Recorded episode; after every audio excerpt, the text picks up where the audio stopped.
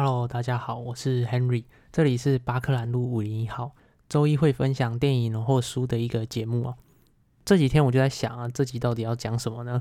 那因为我最近载了这个麦当劳包包的 App，然后每天麦当劳都会跳通知给我，所以干脆这次就来讲麦当劳啊。应该大家都有吃过麦当劳，但他的这个创业故事啊，倒是很少人知道。所以这周呢，就来看这部麦当劳创业历程的电影《素食游戏》The Founder。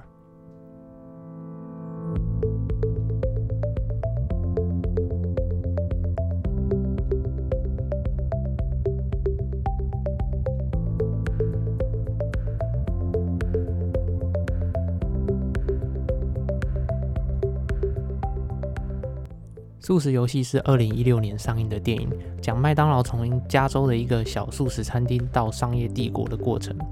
电影可以看到很多创业的重要元素，像是机缘、技术、坚持、运气、手腕，还有野心。麦当劳成功的背后有一个极为重要的人物，叫做 Ray Kroc，没有他就没有麦当劳。但这个人的褒贬不一哦，有人说他的坚持和野心成就了麦当劳，也有人说他从麦当劳兄弟手中。夺走了这个企业。那现在让我们回到一九五四年，当时的 Ray Kroc 已经是一个五十二岁的阿伯，他当了三十年的销售员，推销各种商品。而过去的十七年，他在卖奶昔自动搅拌机，可是销量一直很不好，不过足以让他生活。而今年呢，在加州有一间餐厅跟他订了八台奶昔自动搅拌机，这让 Ray Kroc 非常惊讶。于是他前往这间餐厅一探究竟，到底是什么店需要这么多的奶昔自动搅拌机？然后麦当劳的惊奇之旅就在这个机缘下展开了。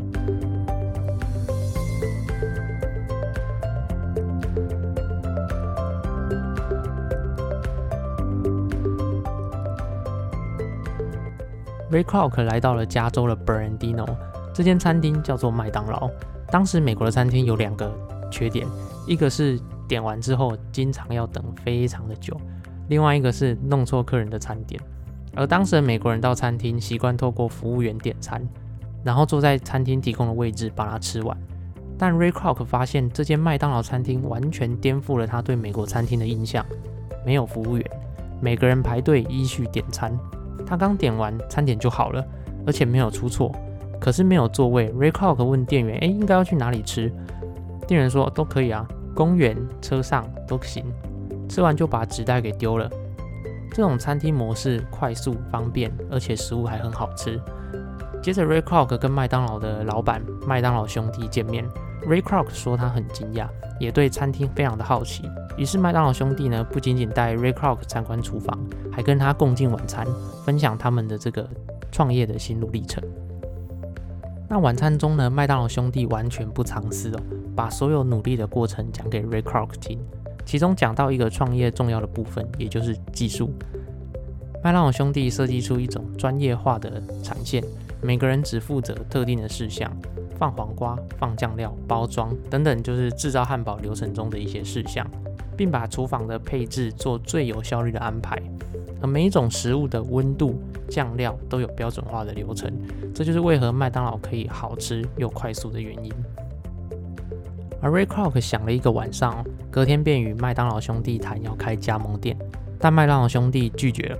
麦当劳兄弟说他们尝试过了，遇到很多奇怪的问题，像是品质管控啊、乱改菜单，所以他们觉得与其开一大堆难以管控的烂店，不如管好自己这一间就好了。但 Ray Kroc 不这么想，他认为这个是一个可以遍布全美国的餐厅。那这里出现了创业的另外一个元素，就是野心。这也是麦当劳兄弟跟 Ray Kroc 不一样的地方。后来 Ray Kroc 说服了麦当劳兄弟开放加盟权利哦，他便开始麦当劳的拓展。那过程中遇到很多困难哦，包括财务啊、品质，还有店员的素质。Ray Kroc 拿房子来抵押，暂时减缓了财务的问题。那品质的部分呢？原本 Ray Kroc 请了一些商业人士来加盟，但他们只管赚钱，完全不管麦当劳原本的规定，乱改菜单啊，更动制作流程。于是 Ray Kroc 思考了一阵子之后，改成去雇佣那些会认真把关食物的人，而非商人。虽然说我现在讲的轻描淡写哦，但是 Ray Kroc 当时是付出了非常多的努力跟时间去解决这些问题。那这边出现了创业的另外一个元素啊，就是坚持，然后去解决每一个遇到的问题。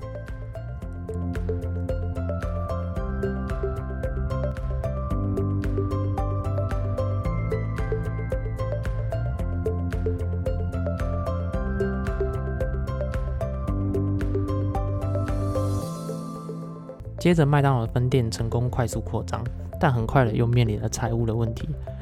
Ray Kroc 的问题在他用汉堡赚钱，他让加盟者选地点，然后 Ray Kroc 负责提供设备、营运、训练，最后他只能从加盟店里面拿到一点四 percent 的这个利润。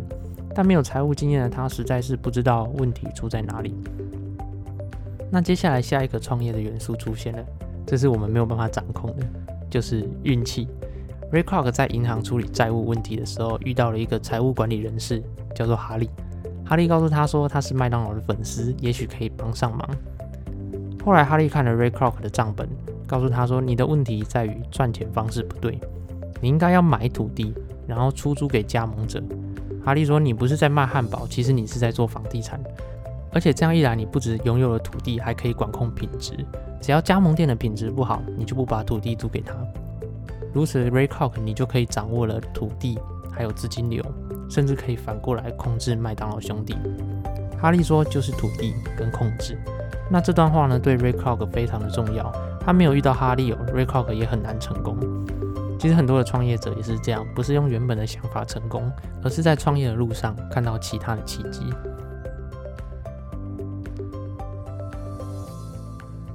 接着，Ray Kroc 靠着这种模式啊，快速扩张分店。解决了财务的问题，提升了品质的控管，并掌握了几乎所有的土地跟资金。最后，Ray Kroc 反过来要买下麦当劳。麦当劳兄弟开价两百七十万美金和每年一 percent 的盈余哦。而两百七十万 Ray Kroc 给了，但一 percent 的盈余他用商业手段避开了。麦当劳兄弟拿两百七十万之后呢，从此跟麦当劳失去了关系。那电影大概到这里就结束了。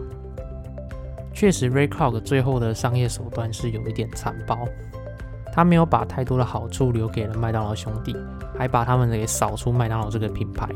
简单来说呢，Ray Kroc 从麦当劳兄弟手中把麦当劳给抢了过来。但不可否认的是，Ray Kroc 比麦当劳兄弟更有野心，付出更多的风险和努力，然后步步执行去解决每一个困难，才走到今天。其实要像麦当劳兄弟一样做好眼前的事，或者是像 Ray Kroc 这样子去营造更大的梦想，没有什么好坏或哪一个比较好，这就只是每个人的人生选择不一样而已。只要那个是自己想要的人生，就 Go ahead 吧。但必须说的是，有想法且愿意执行的人，总比别人更有机会。